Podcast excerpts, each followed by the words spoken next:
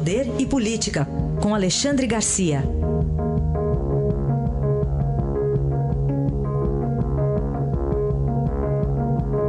Alexandre, bom dia. Bom dia, Raíssen. Bom dia, Carolina. Bom dia. Por decisão do Supremo, esse é o nosso primeiro assunto aqui, a Polícia Federal poderá celebrar acordos de delação premiada, Alexandre? Pois é, parece que o Supremo está dando um no prego, outro na ferradura, né?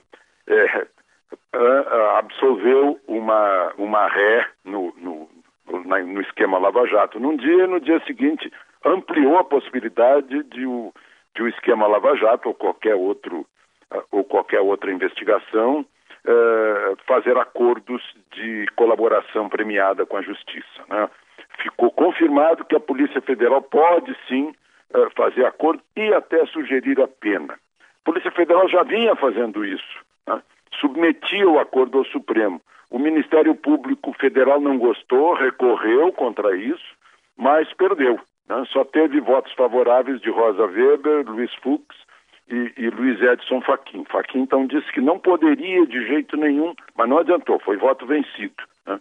Então, a Polícia Federal pode sim fazer acordo de, relação, de, de, delação premiada, isso não fere a Constituição, não, não atinge atribuições do Ministério Público, já que o acordo feito na Polícia Federal não pode garantir que o Ministério Público não vá oferecer depois denúncia contra a pessoa que, que, que tenha feito o acordo.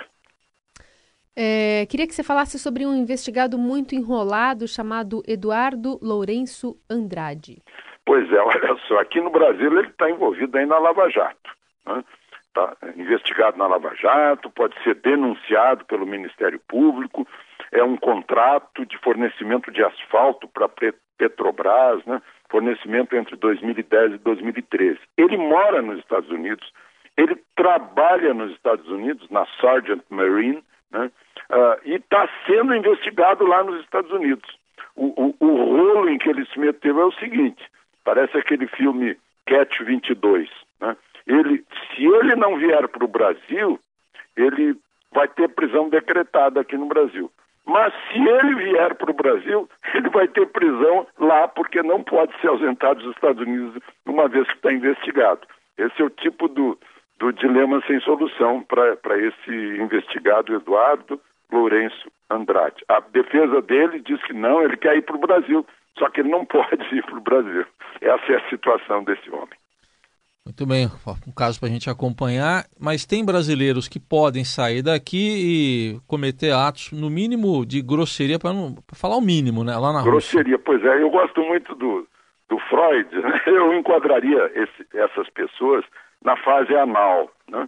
que vai aí até os três anos de idade. É, é, é um, um, infantilismo. Né? O sujeito vai lá para fora. São pessoas que, teoricamente, teriam que ter responsabilidade. Um tenente da Polícia Militar de Santa Catarina, um engenheiro de Pernambuco, um funcionário público lá de Maranhão, Piauí, o, o, e as pessoas foram identificadas, estão sendo identificadas, né, fazendo aquelas grosserias com, com russas, né, uh, são, são grosseiros e são infantis, né, essa é que é verdade, e tiveram a má sorte, agora na moda, todo mundo filma, acharam que estavam fazendo bonito.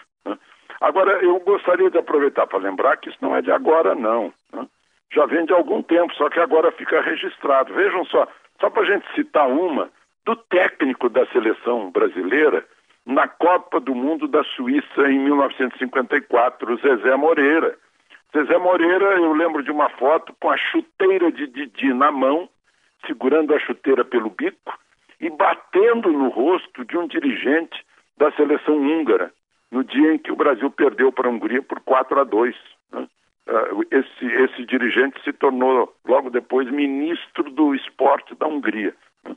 É, é, são, são atos que as pessoas não se dão conta que estão representando o país, queiram ou não. Né? Estão lá com a camisa, com a camisa amarela, canarinho, né? e se comportam muito mal no exterior. Né? Tem gente que está descobrindo o exterior. Eu vi um, um repórter dizer que, olha, aqui se respeita a faixa de pedestre. Claro que se respeita a faixa de pedestre em qualquer lugar do mundo, né?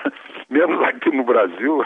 É, então a empolgação também ajuda. O sujeito está lá, ele acha que está imune a tudo e faz essas, essas besteiras, essas grosserias, mas no fundo, ele é um representante do Brasil, isso que a gente lamenta. É, lá fora não vão dizer que é o XYZ, vão dizer que é um, um brasileiro. Um brasileiro, claro. É, é, é sempre assim. É isso. A, a, gente, quando ouve aí no exterior acusações de alguma coisa, é o sujeito dizendo: ah, foi um brasileiro que fez isso, brasileiro que fez aquilo.